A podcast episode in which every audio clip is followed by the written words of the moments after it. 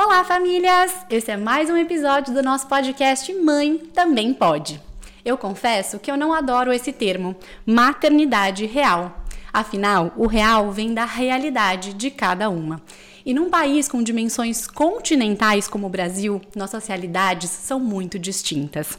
Por isso, a importância de não julgarmos o nosso maternar e apoiarmos as mulheres para uma maternidade cada vez mais plena, mais consciente e, por que não, mais leve.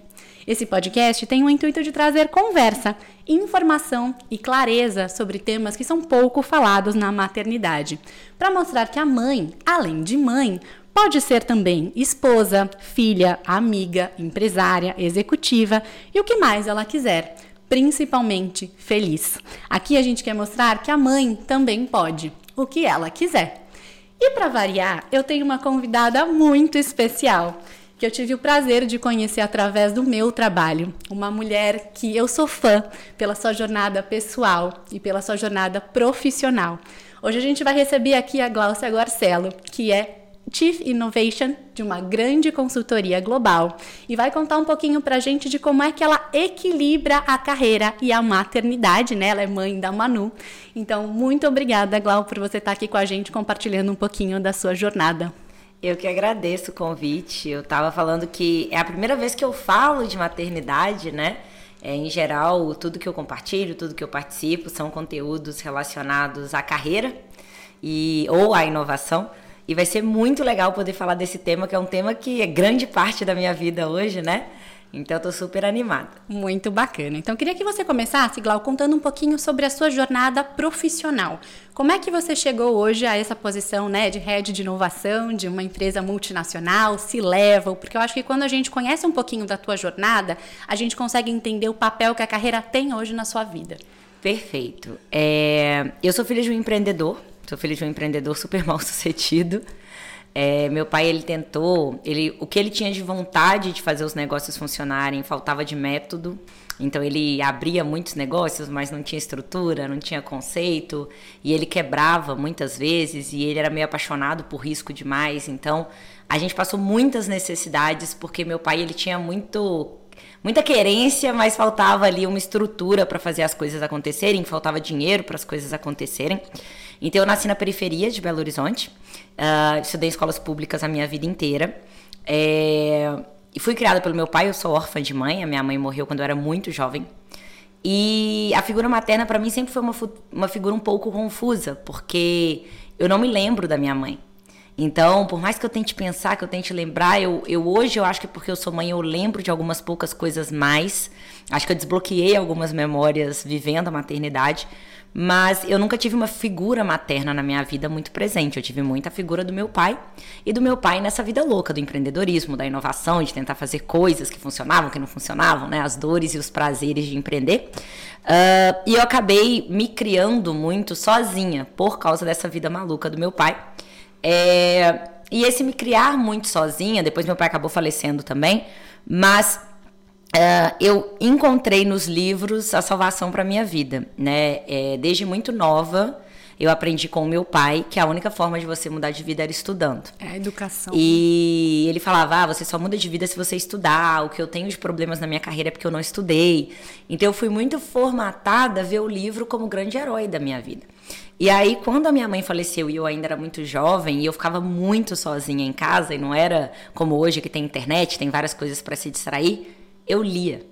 Eu lia muito, né? Eu estudava em escola pública, eu lembro que eu terminava os livros sozinha. A escola não terminava, chegava, parava ali na metade, mas eu continuava. Eu sempre gostei muito de matemática, então eu continuava fazendo os exercícios, eu gostava muito de estudar. E foi graças ao estudo que eu ganhei uma bolsa de estudos para fazer um curso uh, pré-Cefet, consegui entrar no Cefet, depois consegui entrar na UFMG e me formei como uma das melhores alunas da faculdade, formei muito cedo, eu sou adiantada, dois anos na escola, é, e fui seguindo uma carreira sempre estudando muito. E até hoje, né? Nunca parei. Fui fazer mestrado, MBA, doutorado. É, eu, eu, sempre estou estudando porque... Lifelong learning na veia, né? porque os livros mudaram a minha vida. E eu acredito piamente nisso, né? Que o segredo da gente continuar crescendo como sociedade, como pessoas, é a educação e a inovação. Por isso que as duas são os dois grandes amores da minha existência e eu sempre dediquei minha vida muito a isso. É, eu entrei uh, numa grande construtora primeiro, foi o meu estágio, fiquei lá 11 anos. Entrei como engenheira 1, saí como diretora. Eu fui diretora com 20 e poucos anos, porque teve estouro de Lava Jato, juntou também uma série de situações em que a inovação passou a ter uma importância muito maior para a empresa. E depois eu fui convidada para mudar para a empresa que eu estou atualmente, que hoje eu estou como sócia lá. É, eu tive uma carreira, eu brinco que eu nunca pedi para ser promovida, né? Eu sempre fui tão focada no meu trabalho, tão apaixonada, eu sou muito apaixonada pelo que eu faço, que as promoções foram acontecendo meio naturalmente, assim. Eu nunca pedi um aumento. Não que eu seja contra, eu acho que todo mundo deveria, né, quando acha que é adequado pedir. Mas eu nunca tive necessidade, assim. Eu nunca pedi um aumento, eu nunca pedi uma promoção acabou que eu tive a alegria de me sentir muito reconhecida ao longo da minha carreira. É, o que eu sei que não é verdade para todas as mulheres, principalmente para mulheres, né? A gente sabe que o gap salarial ainda é uma coisa muito grande. É, talvez por eu ser uma mulher, eu não sei se porque eu fui criada por um homem ou por eu ser uma pessoa que fala de maneira bem assertiva, às vezes talvez isso confunda um pouco com a imagem e me reconheçam como reconheceria um homem. Eu ainda não sei, eu ainda trato isso um pouco na terapia, é, do porquê que às vezes eu tenho um pouco mais de facilidade de me impor em algumas situações que eu vejo que nem sempre as mulheres se sentem confortáveis se, se impondo, sabe? É, enfim, tenho tentado me encontrar nisso também. E hoje sou extremamente feliz, eu tenho um time uh, maravilhoso, assim, que eu falo que são meus outros filhos, né? Eu tenho a minha filha em casa, Manu, que tem dois anos e meio. Uh, mas eu tenho meu time, que são vários outros filhos, que a gente está juntos, aprendendo, se desenvolvendo. É um time muito unido, e eu absolutamente adoro os temas que eu trabalho, né? Eu, eu acho que eu nasci com a pulguinha da inovação, da tecnologia ali. E por sorte eu consegui encontrar uma carreira onde eu possa viver disso, né? Sem dúvida. É, é isso. E sua carreira faz uma parte, né? Uma parte muito importante da sua vida, né? Onde você também se realiza, né? Muito legal isso. E eu queria que você contasse um pouquinho como é que foi a sua transição para a maternidade. Como foi esse processo de você se tornar mãe e como é que isso impactou na sua carreira, se é que impactou, né? Perfeito. É, eu não queria ser mãe. Eu sempre falo isso para as pessoas, né? Ou eu achava que eu não queria ser mãe. Por quê? Como eu tive uma vida muito solitária, uh, eu tinha diversos traumas que me faziam ter um pouco de aversão à maternidade. Eu não tinha uma imagem materna, então eu não tinha uma referência do que, que era aquele amor. É, eu me cuidei muito sozinha ao longo da vida, então eu lembro que quando meu pai faleceu, eu tinha medo de virar mendiga, porque eu falava assim, gente, se eu perder o meu emprego, eu não tenho para onde ir, eu não tenho um tio, eu não, não tenho uma tia, correr é sou eu e eu. Então eu tinha muito medo de eu passar fome, de eu virar mendiga, coisas assim. E aí eu falava, gente, se eu tiver um filho, é mais um para passar fome comigo, é mais um para virar mendigo comigo, é um nível de responsabilidade, eu mal mal tô cuidando de mim. Sim, sim. Então eu tinha medo desse nível de responsabilidade, eu tinha medo de alguém depender tanto de mim. E como a carreira foi a forma e o estudo, que um é consequência do outro, para mim os dois sempre foram muito interligados, né? Eu vendo que eu estudo, eu dou aula, tudo meu é meio misturado é, eu sou uma acadêmica de alma, eu sou uma educadora de alma, né? Eu sou uma aluna de alma, eu amo estudar. E quando é, eu comecei a ver que a carreira transformou a minha vida, que o estudo transformou a minha vida, a, a carreira tinha um papel muito importante para mim. Né? Eu exercia meu propósito de vida através da minha carreira eu me sentia útil através da minha carreira, eu me sentia valorizada, reconhecida através da minha carreira. Eu acho que eu até projetei na carreira alguns sentimentos que eu não tinha de família. Então, aquele reconhecimento, aquela realização que eu não tinha por eu ser órfã, eu projetava na minha carreira. Então, quando me perguntavam, eu falava, gente, mas maternidade não, não é para mim, eu não cabe, consigo, né? eu não consigo encaixar um bebê nessa vida. Porque a gente tem esse estigma, né, que são duas coisas Exato. completamente e, e eu não convivia muito né? com bebês e crianças, então eu não tinha muita referência. Eu sabia que dava muito trabalho, mas eu não eu achava criança divertidíssimo, mas eu não tinha muita referência do que é o trabalho de cuidar de um bebê. Né? Eu era mais nova, então assim, eu, eu, eu não tinha muita essa referência. E eu não tinha esse convívio, então não foi construído em mim socialmente o sonho de ser mãe. Que às vezes, e isso eu também sempre faço esse disclaimer, né? A gente tem que entender quais sonhos são genuinamente nossos, quais sonhos a sociedade coloca Sim, na nossa cabeça. Isso é muito importante. Independente de quais sejam. E no meu auto, na minha jornada de autoconhecimento ao longo da minha vida, eu sabia que o meu trabalho ele tinha um papel muito grande do que eu considerava sucesso para mim. E eu não falo nem de cargo ou dinheiro, isso para mim nunca foi tão importante.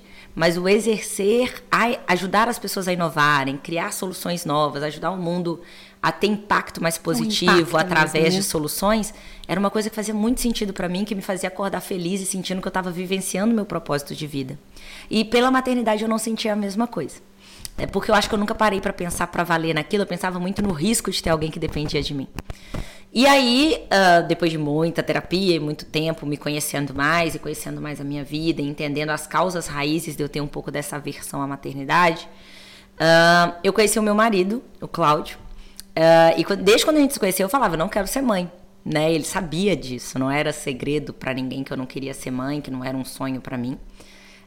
e quando eu comecei a conviver com o Cláudio, eu fui aprender o que era ter família porque a família dele me adotou de uma forma que eu nunca imaginei. Ele é de uma família italiana, então eles são super amorosos, escandalosos, empolgados, me mandam mensagem todos os dias. E eu não estava nem acostumada a esse nível de amor, sabe? Tipo, era muito intenso para mim no início, até me assustava, porque é muito intenso.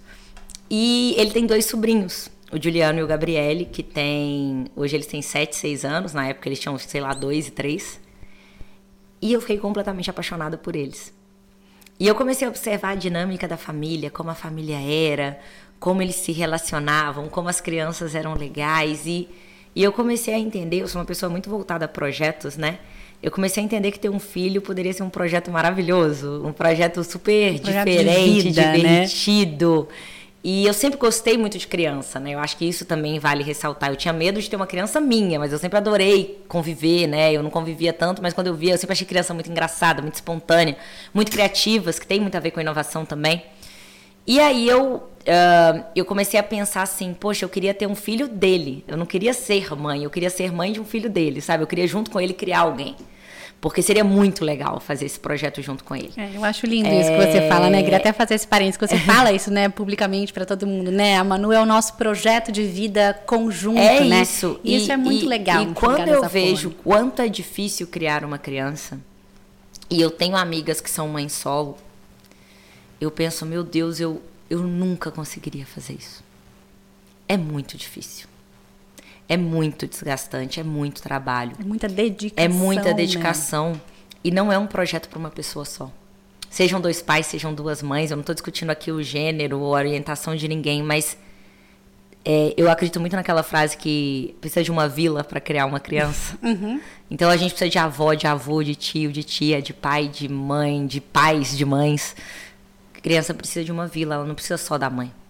E a mãe é muito importante, mas uh, ter outras figuras ajuda a saúde mental da mãe e ajuda a criança a ter outros vínculos também. Outras referências. E né? como eu não tenho pai, nem mãe, nem família, e a família dele está na Itália, a gente não tem rede de apoio. Então, se eu não tivesse um marido paizão, pai com P maiúsculo, é, seria impossível a gente ter esse projeto, porque não é um projeto de uma pessoa só, nunca é. E, e aí eu comecei a me ver sonhando em ter um filho, em querer ser mãe e tal, em querer ter um filho com ele. É, a gente engravidou. Meu primeiro bebê eu perdi. É, porque eu acho que o corpo não estava acostumado, nunca tinha tido, é muito comum, mas como eu estava tentando, eu sabia exatamente que Sim. tinha, né? Eu perdi com sete semanas. A minha médica até falou: ah, você perdeu tão cedo que se você não estivesse tentando, talvez você nem notaria. Você acharia só que atrasou é e que. muito mais comum e, do que e a que gente tudo certo. Imagina, exato, né? exato. E aí foi muito louco que quando eu fiz o teste deu positivo e alguns dias depois eu fiz e deu negativo, eu sofri tanto que eu acho que foi ali que eu tive certeza absoluta que eu queria. Que você queria. Porque até então eu falava, ah, ia ser legal, mas sempre que eu pensava na possibilidade, quando eu vi o primeiro exame grávida, me deu um mini pânico de cara, agora Sempre é pra dá, valer, né? né? É, e quando eu perdi, eu sofri muito. E eu lembro que essa dor da perda, ela me fez falar assim: caraca, eu não sabia que eu queria tanto isso. Muitas mães até isso. Até eu perder. E aí, por sorte, né, por felicidade, no mês seguinte eu engravidei de novo. Então, nos dois primeiros meses tentando, eu engravidei no primeiro, perdi, engravidei no segundo, da Manu. É, e aí deu tudo bem, Manu nasceu perfeita, linda amor da minha vida. É, e eu, eu amo ver como ela se desenvolve. Ela tem uma personalidade completamente única. Ela é muito engraçada. Ela é muito alegre.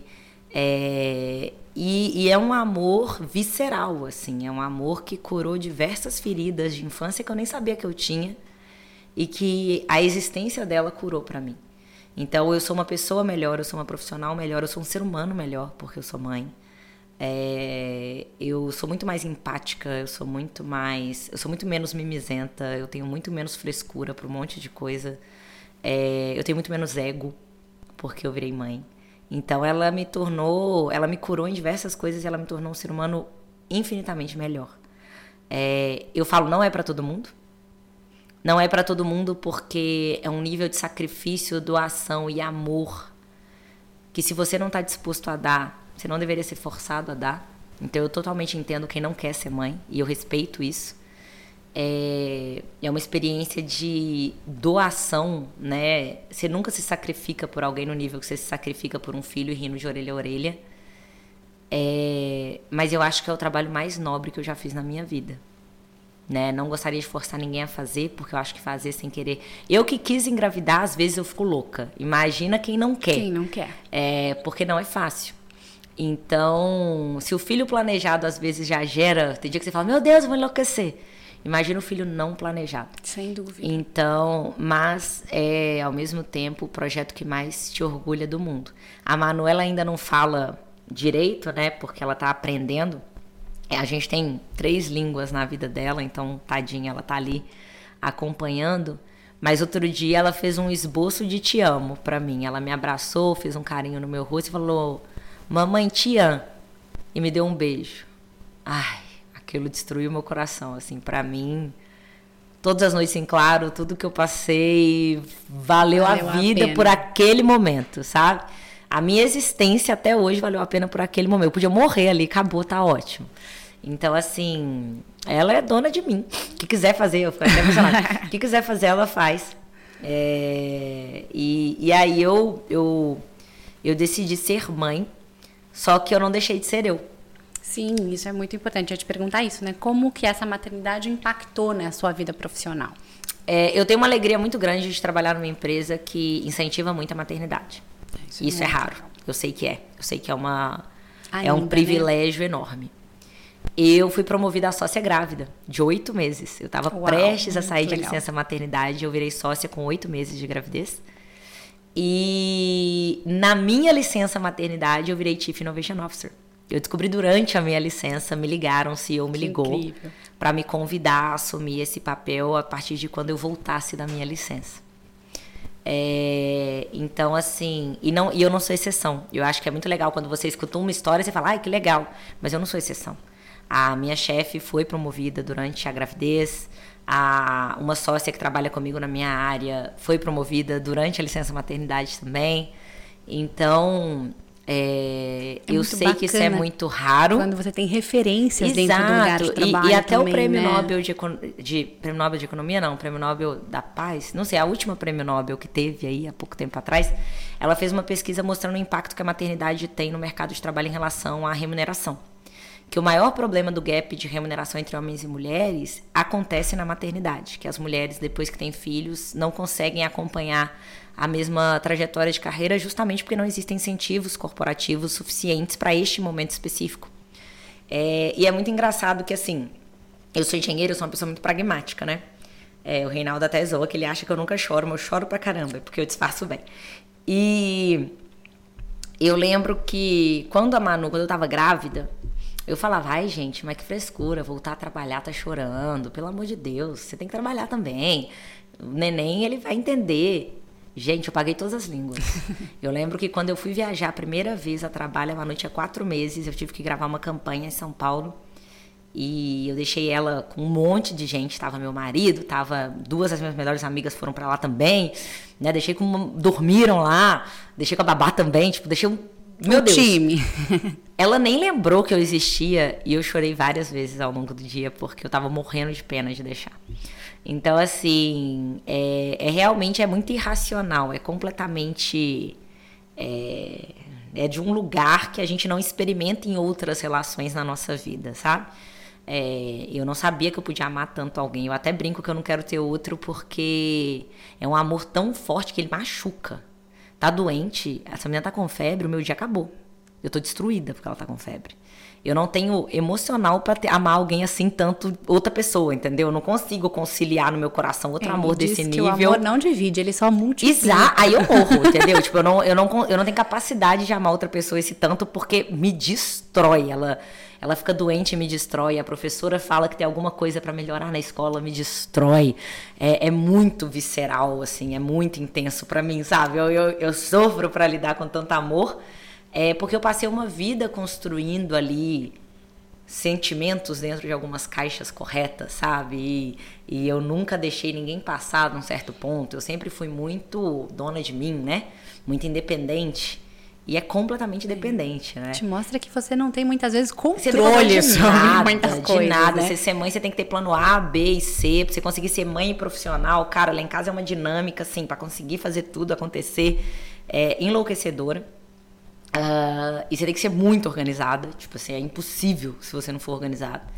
Então, e te ensina também a ter muitos. Você fica muito mais rápida, né? Pra poder resolver tudo que você tem que resolver. Você fica muito menos cri-cri com detalhe, porque você não tem tempo. É, e você vira outra pessoa, né? É, é uma coisa que muda. Existem vários eventos que mudam sua vida. Casar muda sua vida, mudar de cidade muda sua vida. Mas eu acho que a maternidade é, é o evento que mais mudou a minha vida, assim, né? Pra melhor, obviamente. Mas é o que mais mudou a minha vida, assim. Eu não, é engraçado, eu não consigo lembrar da minha vida quando não existia a Manu. Parece que ela sempre existiu, Sempre ela só não estava aqui. aqui comigo, mas ela sempre existiu. Ela estava em algum lugar, mas ela sempre existiu. Eu olho pra ela, parece que eu conheço ela da minha vida inteira. Não sei explicar. É, talvez seja de outras vidas, né? Quem acredite nisso. Ah, mas eu olho pra ela, eu tenho certeza que eu tenho uma conexão com ela que é de De outro lugar. é, exato, de um lugar muito diferente de qualquer conexão que eu tenha, né? Muito linda. E Glau, como é que você tem procurado equilibrar? Se é que a palavra é equilibrar mesmo. Sobreviver. Sobreviver com maternidade e carreira. É um exercício difícil porque é, eu, eu me cobro muito. E eu me cobro muito em todos os aspectos, né? Eu quero ser uma esposa melhor, eu quero ser uma pessoa melhor, eu quero ser uma mãe melhor. E em diversos momentos eu sinto que eu tô decepcionando todo mundo, que eu tô falhando em tudo, né? É, eu acho que a primeira dica prática que eu dou é entenda que sucesso é uma coisa completamente pessoal. Às vezes a gente espelha sucesso pra gente em outras pessoas sem se perguntar se aquelas aspirações são as nossas. A vida de ninguém é perfeita e todo mundo, né, cada escolha é uma renúncia. A cada coisa que você prioriza, você está abrindo mão de outras coisas. Assim é a vida. né? É, assim é a vida. Então, assim, eu tenho amigas que são mãe full time e que são completamente realizadas sendo mãe full time, que não queriam estar no mercado de trabalho e estão seguindo o propósito de vida delas e são felizes assim. Eu tenho amigas que são mães que trabalham é, e que amam trabalhar e que se sentem realizadas também trabalhando, e isso é sucesso para elas. Ah, eu tenho amigas que precisam trabalhar para abstrair um pouco da maternidade também, porque só a maternidade não completa o que para elas é sucesso. É, não tem certo ou errado, tem o que é sucesso para você O que funciona pra o que você, funciona né? pra você. E aí você tem que ter em mente que ninguém é super-herói. Então é claro que eu acho lindo aqueles vídeos de mãe que faz lancheira pro filho, e aí a lancheira tem a cara de urso e não sei o quê. Eu pago o lanche da escola e a escola dá o lanche que for, porque não dá, eu não tenho tempo de fazer essa lancheira. É, a cada momento que eu tô fazendo alguma coisa do meu trabalho, eu tô abrindo mão de estar com a minha filha, eu sei disso. Só que o meu trabalho para mim também é importante. Então eu acho que a primeira coisa é você fazer as suas pazes com as suas decisões. Se você entende que é autêntico para você um estilo de vida, é óbvio que esse estilo de vida vai ter suas renúncias, né?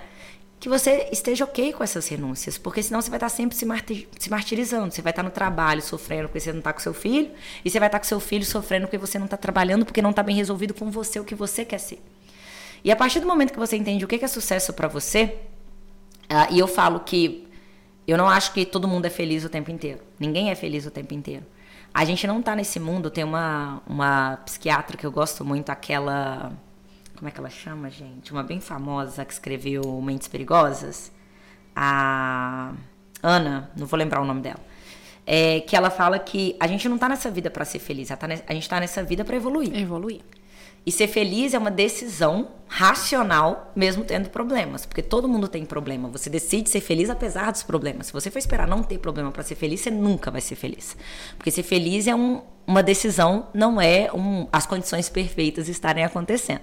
Né? É uma forma de você lidar com a vida. Eu tenho um monte de problemas, mas eu escolho ser feliz mesmo com esses problemas, porque é melhor ser feliz cheio de problema do que ser infeliz cheio de problema. Se é autêntico para você alguma coisa, se ela é sucesso para você, quando você renuncia a alguma coisa em prol daquilo, isso te dá um fulfillment, né? Aquilo te completa de alguma forma. E seu coração sabe isso. Na hora que você sente no seu coração, quando você está fazendo uma coisa que não está alinhada, Com aquilo não te né? completa. A Vilma da Awake, né? Ela fala muito isso, da Flow School ela fala que esse alinhamento cérebro-mente é extremamente importante.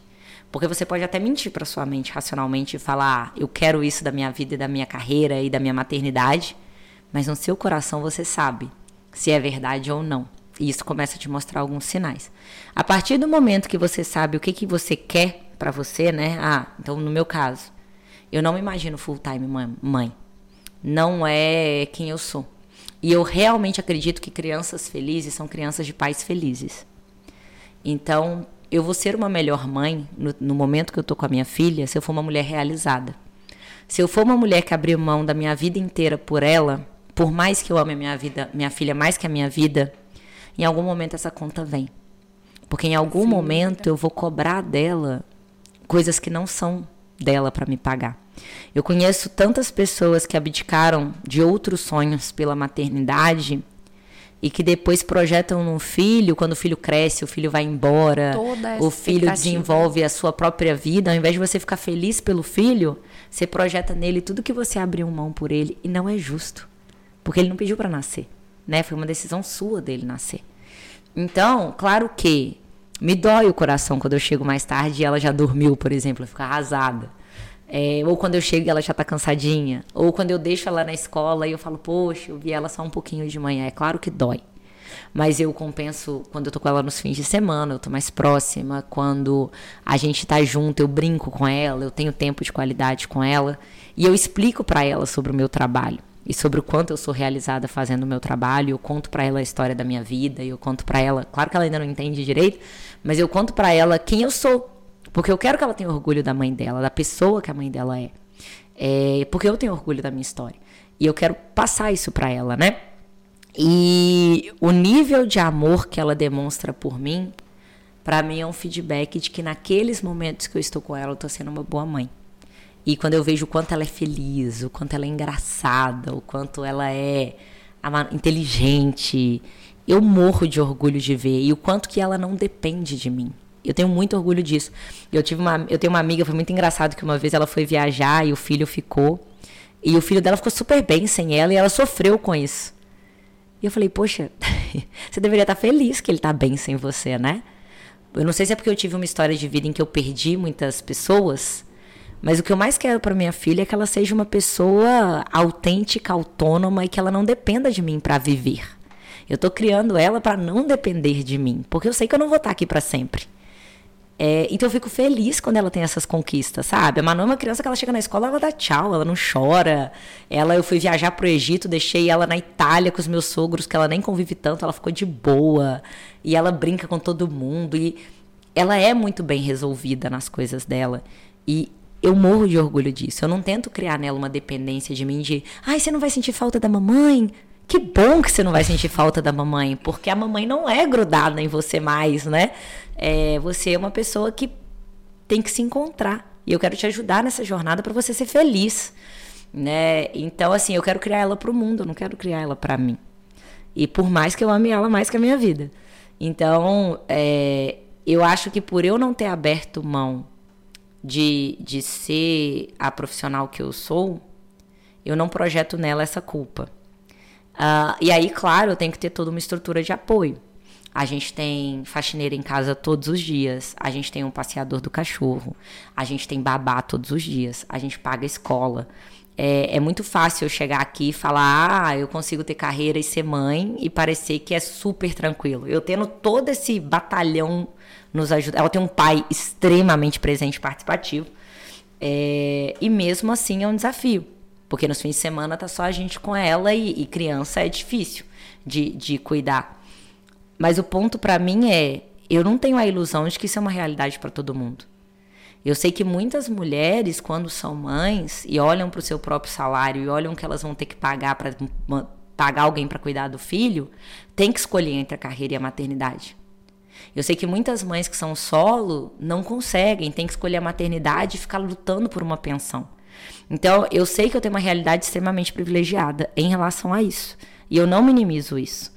É, porém, eu vim de uma realidade extremamente pobre. Só que eu tive a alegria de conseguir é, e a sorte. Porque não é só alegria e só esforço, também tem uma parcela de sorte, né? De você estar no lugar certo na hora que algumas coisas acontecem.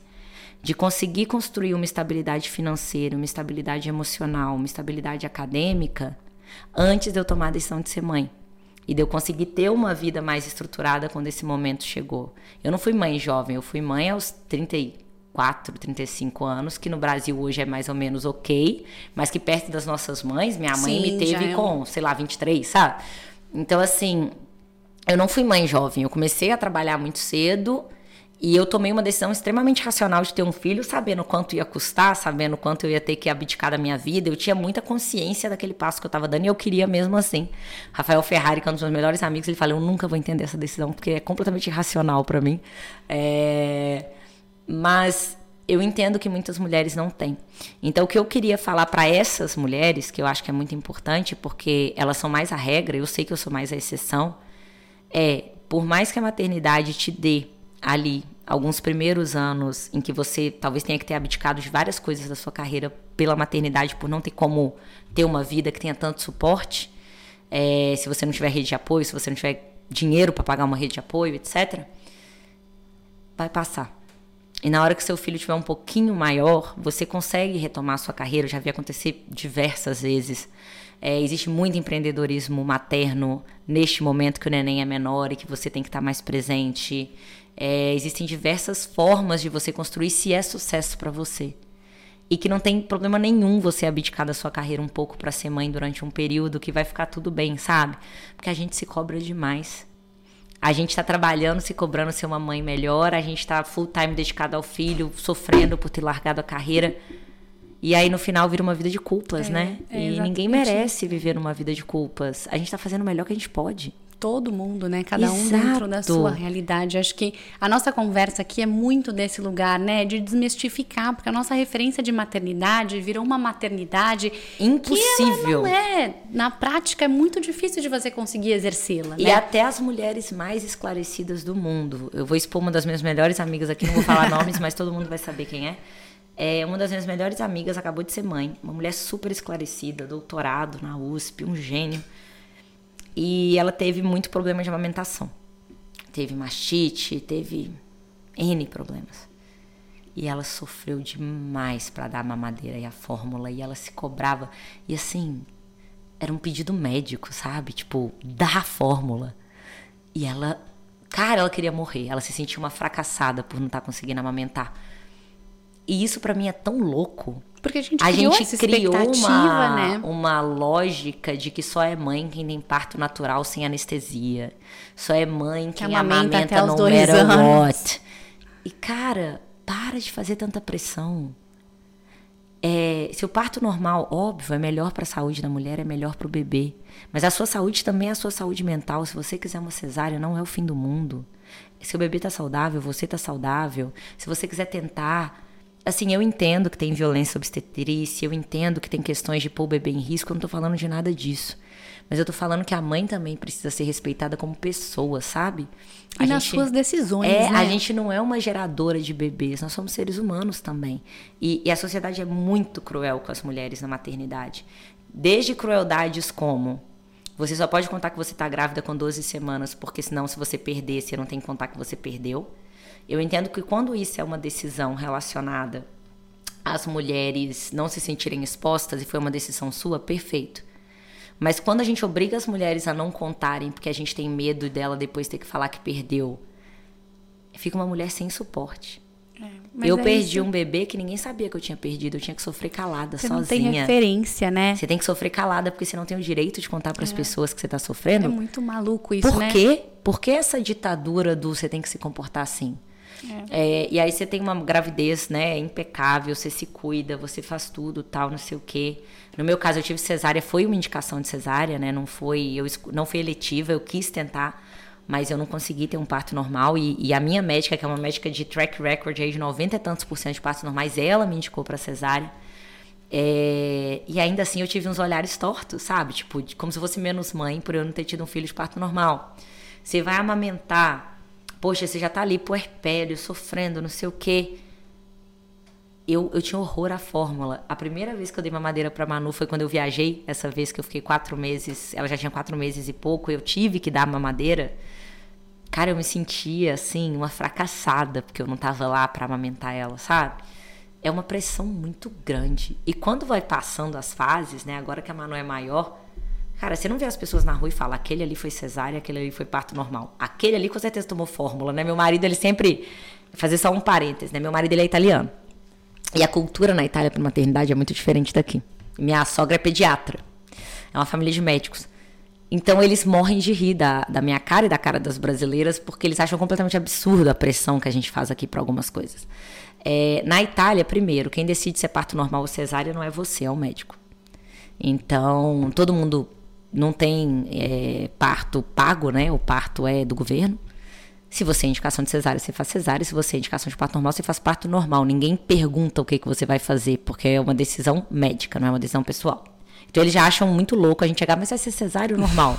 Porque não tem como a gente saber. Segundo, nos primeiros 10 dias, que é quando você está com colostro, o bebê, ele emagrece. E tanto a OMS quanto a cultura brasileira fortalecem muito essa premissa de que você vai dar o colostro, o bebê vai perder o peso, ele tem 10 dias para voltar pro peso e aí ele vai ficar mais gordinho, porque aí o leite desce. Na Itália, por uma questão cultural, eles têm horror a criança emagrecer, né? Eles gostam das crianças bem gordinhas, cheinha e tal, porque para eles é sinal de saúde. Então, na maternidade, primeiro eles já perguntam para a mãe se vai ser amamentação ou mamadeira. Não só na Itália, na Alemanha também. Uma das minhas melhores amigas é alemã. E ela falou: "Ah, minha cunhada não amamentou nenhum dos bebês, porque é completamente usual lá usar mamadeira. Se você não quiser amamentar, é, e mesmo as que vão amamentar, durante os 10 primeiros dias para o neném não perder peso, eles dão colostro mais a mamadeira.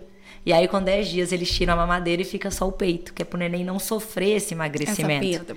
Que na OMS é super tranquilo, super bem visto. Vários estudos demonstram que é bom para o bebê.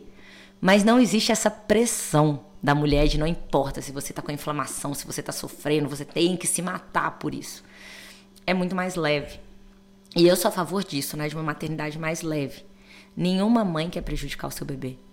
Nenhuma mãe quer não ajudar o bebê. Todas as mães morreriam, né? A grande maioria pelo seu filho. Claro que tem casos e casos, mas na grande maioria, qualquer mulher morreria pelo seu filho. Não bota mais pressão nessa relação, porque já é uma relação muito já é complexa. Já é desgastante, E você né? já está no momento de puerpério, que é uma das fases mais difíceis da sua vida. E é real, assim, eu achava Será? História. É real. é, você se sente muito mal. É muito hormônio. Hormônio, né? Exato. Eu criei uma regra, fica de dica prática para as futuras mães. Como eu estudo muito, eu sabia que teria ali mais ou menos uns 40 dias em que o que eu sinto não é confiável. Então eu criei uma regra para mim que eu não ia hiperventilar. Você tá sofrendo, não pensa em nada, foca em acabar esse período. Então sempre que vinha um pensamento meio baby blues assim, eu ia fazer outra coisa, eu não me deixava pensar. Eu ia ver um filme, eu ia dormir, eu ia ocupar a cabeça e eu fui marcando no calendário que eu falei assim, ó, quando der o dia 46, eu vou me permitir pensar nesses pensamentos que estão vindo. Mas até lá, como eu sei que eu tô sob influência de muitos hormônios, eu não confio em mim. E aí eu meio que blindei o meu cérebro de eu ficar com aquelas coisas que vinham na cabeça, porque dá vontade de você sumir, dá vontade de você morrer, é um negócio muito louco. Você acha que sua vida acabou porque o neném demanda demais e você tá vendo aqueles. Ainda mais no meu caso, que eu tinha uma vida muito ativa fora. Eu sempre trabalhei muito, eu sempre dei muita aula, eu sempre dei muita palestra, sempre viajei muito. A Manu nasceu na pandemia. Então já juntava a pandemia com a insegurança, com o bebê recém-nascido. A gente não tinha nem faxineira, nem babá até a Manu ter três meses, porque a gente tinha medo do Covid. Era só eu e o Cláudio, o Cláudio trabalhando de home office. Então eu falei, cara, eu vou enlouquecer né? Porque era eu cuidando ali com o Cláudio. E você tem uma sensação de que aquele que sua vida vai é ser aquilo, aquilo agora né? para sempre. sempre. Você não imagina que o neném, porque não é um não é um serviço que rende no curto prazo igual o serviço profissional, né? Você dá um check, acabou hum, aquele acabou. projeto. É, mama, chora, caga, dorme, mama, chora, chora, caga, dorme, infinito por dias, sem você dormir, acordando de duas em duas horas, de hora em hora. Parece tortura de guerra, né? Você começa a enlouquecer. Então, assim, eu falo, eu cuido de 50 crianças pequenas, mas um recém-nascido dá até um desespero, porque é muito difícil. O recém-nascido ali, primeiros um, dois meses, você acha que sua vida acabou e, e casa justamente com o puerpério. Então é muita pressão para a mulher, sabe? É, é, é, muita coisa junto acontecendo. Você não conhece o bebê ainda, ele não te conhece. É, é muita é um coisa. aprendizado pra... mútuo, né? Exato, é, é se, é se conhecer. Mãe, né? Eu acho que tem um lado bom da pandemia que foi, como a gente passou três primeiros meses sem ter nenhuma visita, eu comecei a conhecer muito a Manu, ela começou a me conhecer muito, ela começou a conhecer muito o pai e me conhecer muito. O Cláudio, ele é um pai que ele sempre quis ter o vínculo dele. E ele também é muito nerd, ele também é muito estudioso, então ele leu várias coisas de como criar um vínculo ah, afetivo ah, é com a Manu. Legal, né? Então, por exemplo, né, a gente dormia na cama, tinha aquele bercinho de encaixar nos primeiros seis meses. Ela dormia do lado do Cláudio, não do meu. Então, quando ela. Por quê? Porque ele queria que ela criasse o vínculo com, com ele, que ela já tinha comigo, porque ela saiu de mim. Então, meu cheiro já reconhecia, o dele não. E amamentar era uma coisa que só eu fazia, mas banho era uma coisa que só ele fazia. A Manu hoje ela tem dois anos e meio, se eu dei cinco banhos nela foi muito. Porque todos os banhos dela são do pai dela, desde que ela nasceu. Porque é uma coisa deles. Ou hoje com a babá, em alguns momentos. Então, quando ela chorava, ele pegava ela, ele me dava, ele dormia, eu amamentava. Quando eu acabava de amamentar, eu dava ela para ele, eu dormia.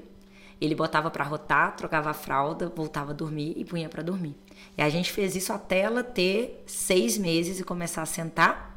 E aí, de seis meses até um ano, ela dormiu com a gente na nossa cama por uma. Depende muito da filosofia de paternidade e maternidade. Mas a gente leu muitas coisas que mostram que dos mamíferos, o ser humano é um dos únicos que o filhote não dorme junto dos pais. E até seis meses, por uma questão biológica, é importante até um ano por uma questão psicológica, de se sentir seguro e tal. E quando a Manu teve, fez um ano, ela deu vários sinais que ela queria ir pro quarto dela. E a gente colocou ela no quarto dela e eu lembro que o pediatra falava: ela nunca mais vai sair da cama de vocês. Ela ama dormir no quarto dela. Ela prefere mil vezes dormir sozinha do que dormir com a gente. Ela é completamente autônoma. Dorme a noite inteira, desde um ano e pouco. Ela vai dormir nove e meia da noite, acorda sete da manhã, a gente acordando ela. É, porque a gente criou ela com muito amor muito pertencimento, muito senso de que ela faz parte ali de um clã.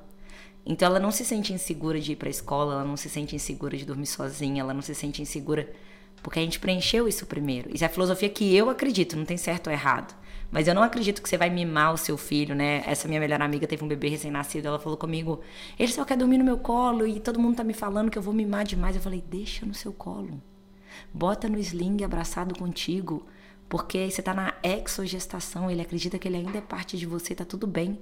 A Manu dormia horas no meu colo quando ela era recém-nascida. Eu deixava é, ela dormir. O bebê não sabe que ele nasceu. Né, ele né, não gente? se ele vê tá como indivíduo inseguro. ainda, ele acredita que ele ainda é parte de você. E a pessoa fala: deixa chorar. Não deixa chorar. Ele não tem córtex pré-frontal para racionalizar o choro dele. Ele para de chorar porque ele gerou um trauma naquela cabecinha, entendeu? Não deixa chorar. Eu, eu não deixava a Manu chorar para acordar. Eu monitorava a babá eletrônica quando eu via que ela ia acordar, eu já estava lá. que era para ela não chorar, sabe?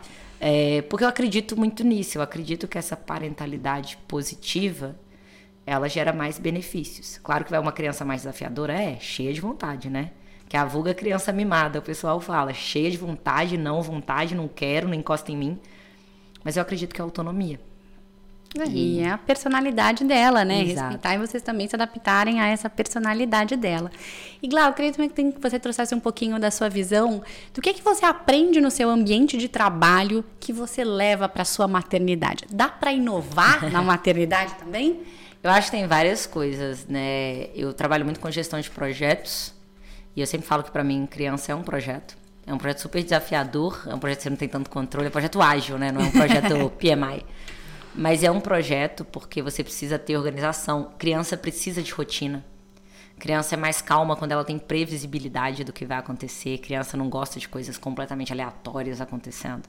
Então tem hora de dormir, tem hora de comer, tem hora de sair, tem hora de ir para escola, tem hora de ir para natação, de fazer as coisas. Então todos os skills que eu tenho de engenheira, né, de organização, de frames, de estrutura, me ajudam muito na minha maternidade. É, e eu acho que o contrário também é verdade. A maternidade é um exercício muito grande de humildade, é um exercício muito grande de autocontrole, de paciência, principalmente quando você tem um toddler, né? Porque eles são assim enlouquecedores. Os Terrible Two faz pirraça, se joga no chão. Eu lembro um dia eu tava voltando, de onde que era? Eu acho que tava voltando de Nova York. E aí no aeroporto eu vi uma menininha se jogando no chão, berrando assim. E eu, eu mandei uma mensagem pro meu marido, eu falei, se fosse há uns anos atrás, eu ia falar, olha esse pai, olha essa mãe, criança mal educada. Hoje em dia eu olho e falo, super poderia ser a Manu fazendo isso, porque ela faria. Você quer dar um abraço na mãe que tá é, passando por isso? Na mãe e no pai, porque é completamente normal, né, da idade. Então, é, fora isso, você paga um milhão de, linha, de línguas, assim. É, você aprende que não, não tem tanta regra, que você tem que ser mais gentil consigo, sabe? Eu lembro que eu tinha várias. Filho meu, como é que era? Não vai ver tela. Filho meu, não vai comer doce até tal idade. Filho meu. Não, a gente idealiza, né? Não vai usar chupeta, não importa o quanto chora. Na maternidade já tava com chupeta. então, assim. É... E tá viva, tá bem, entendeu? Ela come um açúcar de vez em quando, tá bem. Ela vê um desenho animado, tá bem. Então, assim. Eu acho que a gente também quer ser tanto pai e mãe de livro, e o bebê não é o do livro, né? É, nem tudo que está no livro vai funcionar. Eu lembro que eu sofria porque eu, eu amo dormir e a privação de sono para mim foi a pior parte da maternidade disparado. E eu tinha aquele trauma de quando que ela vai dormir a noite inteira, pelo amor de Deus, eu preciso voltar a dormir. Eu tinha aquele desespero, eu não sabia quando ia melhorar. E quando tá nascendo os dentes, ela regredia. Quando deu um ano e meio, mais ou menos, ela começou a dormir a noite inteira e nunca mais parou, até hoje. Tem um ano mais ou menos que ela dorme a noite inteira todas as noites. Eu não fiz consultoria de sono, eu não fiz um milhão de metodologias e técnicas. Ela aprendeu a dormir. Então eu acho Essa que. Fase chega, e você né? não Isso é vê importante. tanto adulto que não dorme. Todo adulto dorme. Então, assim, meu marido, ele, ele é muito engraçado, ele traz muito essa realidade para mim. Porque eu era aquela pessoa assim, com seis meses tem que sentar. E ele falava, cara, você conhece algum adulto que não senta? Ela vai sentar na hora É no dela. tempo deles Com também, um ano né? ela tem que andar. E eu falava, com tantos meses tem que falar tantas palavras, já tá falando tantas. Sabe, eu era essa pessoa. E aí eu percebi que, cara, ela não segue o livro. Porque até a gravidez você consegue seguir os indicadores do livro. Depois que nasce, para algumas coisas básicas, você consegue. Mas depois de um dado momento, um ser humano é um ser tão complexo que o livro não consegue mais te dar tantos guidelines, né? E aí você leva no pediatra e você fala, vamos fazer isso, vamos ver aquilo, aquilo tá atrasado. E o pediatra fala, calma, tá tudo bem. Então, assim, eu aprendi também que eu não tenho tanto controle quanto eu gostaria de ter e quanto eu tenho no resto da minha vida, sabe? É muito menos controlável. E isso é um exercício muito importante para pessoas controladoras como eu sou. Porque aí você aprende a relaxar um pouco, lidar melhor com os É, imprevistos porque e os tal. projetos têm muito essa natureza, né? Dos deadlines, dos cronogramas. Exato. E você tem que também Você relaxar tem que um pouco, entrar num né? flow É. ali que eu não, não era nada acostumada, né? Eu não era uma pessoa do flow, eu sempre fui uma pessoa da engenharia, então imagina. É, e a Manu me ensinou isso. E isso pro meu trabalho é super útil também, porque você fica uma pessoa mais tolerante, você lida melhor com crises, né? Muito melhor. O seu patamar de, de frustração, ele fica muito maior, né? É muito mais difícil me frustrar depois que eu sou mãe. Então, isso é bom também. Isso é muito legal, né? A gente recebeu aqui a Flávia Camanho, maravilhosa, e ela falou isso, né? É que hoje, infelizmente, a gente, as empresas ainda não têm dado tanto espaço para essas mulheres retornarem e serem tão potentes, né? Mas é que quando você se torna mãe, ela falou isso, você volta uma mulher mais potente, mais completa, né? Mais empática com o outro. E tem alguns estudos que mostram que o nosso cérebro muda depois da maternidade, né? É, você tem outras cognições, você tem outras áreas do cérebro sendo ativadas que você antes não acessava. Então, realmente, a gente tem outros poderes mesmo, né? Outros poderes, com É certeza. isso. E Glau, você tem algum conselho que você gostaria de dar para alguma mãe que está nos ouvindo, que está nesse dilema, dá para equilibrar a carreira, dá para equilibrar a maternidade? Eu acho que eu vou trazer um conselho que, que eu. Ou meu você marido, gostaria, né, de ter ouvido? Meu marido sempre me dá este e ele é muito importante. Ele fala assim, quando eu tô surtando, que é muito difícil e tal, ele fala: pensa na sua vida, você nunca se orgulhou de alguma coisa que foi fácil. As coisas que a gente mais se orgulha na nossa vida são sempre difíceis. Foi aquele curso muito difícil de passar que você passou, foi aquele emprego difícil de entrar que você entrou, ah, foi aquele projeto difícil que deu certo. E você lembra, nossa, eu sofri, eu fiz isso, eu fiz aquilo e deu certo. Filho é o maior de todos esses, sabe? Então, o tanto que é desafiador é maravilhoso quando as coisas acontecem e, e é tão recompensador quanto. Né? É, o trabalho mais difícil da minha vida, mas é o que eu mais me orgulho também. Então eu acho que a gente lembrar que não é só pela gente que a gente está construindo um futuro que a gente vai se orgulhar, né? A maior conquista que a gente vai se orgulhar. Eu acho que lembrar disso é muito importante nas horas mais difíceis e lembrar que toda fase passa né? Ele não vai dormir direito. Esse é o mantra da mãe. É, né? são desafios diferentes, né? Você vai começar a se preocupar com outras coisas, mas aquela exaustão física, psicológica, ela vai diminuindo, né? É, e você vai ganhando um amigo também. Você não vai mais tendo um filho só, você vai ganhando um companheiro de jornada. E se tudo seguir a ordem natural das coisas, um companheiro de jornada para o resto da sua vida, porque em teoria você vai morrer primeiro que ele. Então, que maravilhoso, né? É, que bom. E alguém que. E assim, o que é muito lindo é que eu tinha um medo, acho que é porque eu não tive mãe, eu tinha muito medo da minha filha não gostar de mim quando eu tava grávida. Eu falava, se ela não gostar de mim, se ela não me achar legal, né? E, e assim, é impressionante como vem instalado no seu bebê que você é a melhor pessoa do planeta Terra. Ela é completamente enlouquecida por mim, assim, acho que o mesmo tanto que eu sou enlouquecida por ela. E não é que eu seja perfeita, tem diversos momentos que eu não acho que eu tô fazendo é, nada demais, mas para ela tudo é muito, né? Eu vi uma, um, um livro uma vez que falava que ninguém no mundo tá tão comprometido a ter a melhor relação possível com você na vida, tá tão comprometido com isso, quanto um filho pequeno. Uma criança pequena, 100% do foco dela é em construir a melhor relação possível que ela puder ter com você. Ela vive para isso. Ela vive para construir esse relacionamento. Isso é uma responsabilidade muito grande. Porque a única coisa que pode estragar esse relacionamento é você mesmo, porque eles vivem para isso. Ninguém mais na sua vida vai estar tão disposto a fazer de tudo para se dar bem com você, né? Isso é muito gostoso de pensar porque aí quando você tá em casa, cansado, sem paciência, à noite você pensa, cara, olha, ela tá montando um negócio para me mostrar, para ela a minha opinião do que ela tá fazendo é a coisa que mais importa na vida. Eu dar a mão para ela e fazer uma brincadeira para ela é a coisa que mais, ela passa o dia esperando por isso. E a gente dá a importância que tem, sabe? Isso é muito importante. E às vezes a gente minimiza isso, sabe? A gente normaliza isso. E eu não quero normalizar, eu quero que ela entenda que para mim também é o momento mais importante do meu dia, sabe? Que ela é a coisa mais importante da minha vida também. E, e retribuir. E aí você vê que às vezes nas coisas mais bestas vem aquele carinho, aquele amor, aquele abraço, aquele olhar de. É, é muito engraçado. Eu chego em casa, não importa a hora que eu chegue. Se eu chego mais cedo que a hora que a babá vai embora, ela me abraça, vai pra babá e fala tchau, tchau. Tipo assim, pode ir, pode ir. E olha que a babá fica mais tempo com ela que eu. Mas eu sou a mãe dela. E, e ela sabe disso, ela sente isso, e, e é um vínculo diferente, né? E eu, e eu sempre imaginava que toda relação ela era construída, 100% construída, né?